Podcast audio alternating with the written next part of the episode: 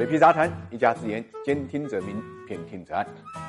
理财魔方倡导科学投资基金，为每一个用户量身定制基金投资组合，涵盖股票、债券、大宗商品、海外 QD 基金等等，可以满足中高净值人士的资产配置需求。理财魔方拥有证监会颁发的基金销售牌照，合法合规，大家可以在各大应用商店下载理财魔方 APP 体验一下。很多人并不知道自己也算是农民工。按照一般人的概念呢，农民工呢就是农村人口在城里面呢从事呢体力劳动。但实际上，按照官方标准来讲，只要你户籍在农村，在本地从事非农业生产或者外出呢六个月以上的，都叫农民工。所以以这个标准来对比一下，北漂、沪漂，只要你户籍在农村，不管从事什么职业，你实际上都是农民工。根据国家统计局发布的二零一八年农民工监测调查。报告有两组数据是非常吃惊的，一个呢是二零一八年农民工总量是二点八八亿，仅比呢上年增加了一百八十四万，增长呢是零点六，创历史新低，占全国劳动人口的百分之三十七。第二个数据呢就是进城农民工呢是一点三五亿人，比上年减少了二百零四万，下降是一点五。也就是说，农民工总量虽然是继续增加的，但是呢增速明显回落。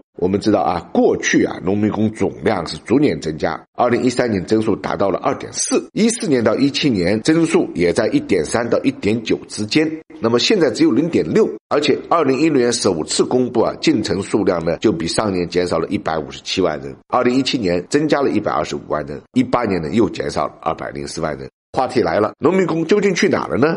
第一，农业啊可转移人口递减啊，这是个规律。更何况呢，从二零一二年起，中国劳动力人口的总量也是开始下降，这就导致呢农民工总数呢在减少。第二呢，就第一代农民工呢都老了，如果不能在城里落后，只能告老还乡。统计就表明，五岁以上农民工所占比重是二十二点四，比上年呢提高了一点一个百分点。近五年啊呈现逐步提高的一个趋势。第三呢，中国经济正在转型，就业人口呢从第二产业留下第第三产业，从低端呢流向高端。在这个过程中间，年龄大、缺乏技术专长农民工的就业难度的确是在增加。问题来了，二零一八年进城农民工数量减少了两百万。按理说，城镇居住人口应该缺少了阻力，但是城镇化却增加了百分之一点零六，城镇人口比二零一七年增加了一千七百九十万。这是为什么呢？因为城镇化率的提高，相当部分是靠行政区划的重新设定和户籍政策的放宽来实现的。简单的看，在东部、东北地区就业农民工在减少，在中西部就业农民工呢在继续增加。比如曾经汇聚了中国最庞大农民工群体的珠三角地区，农民工数量呢是逐步下降的。一八年减少了一百八十六万人，下降是三点九。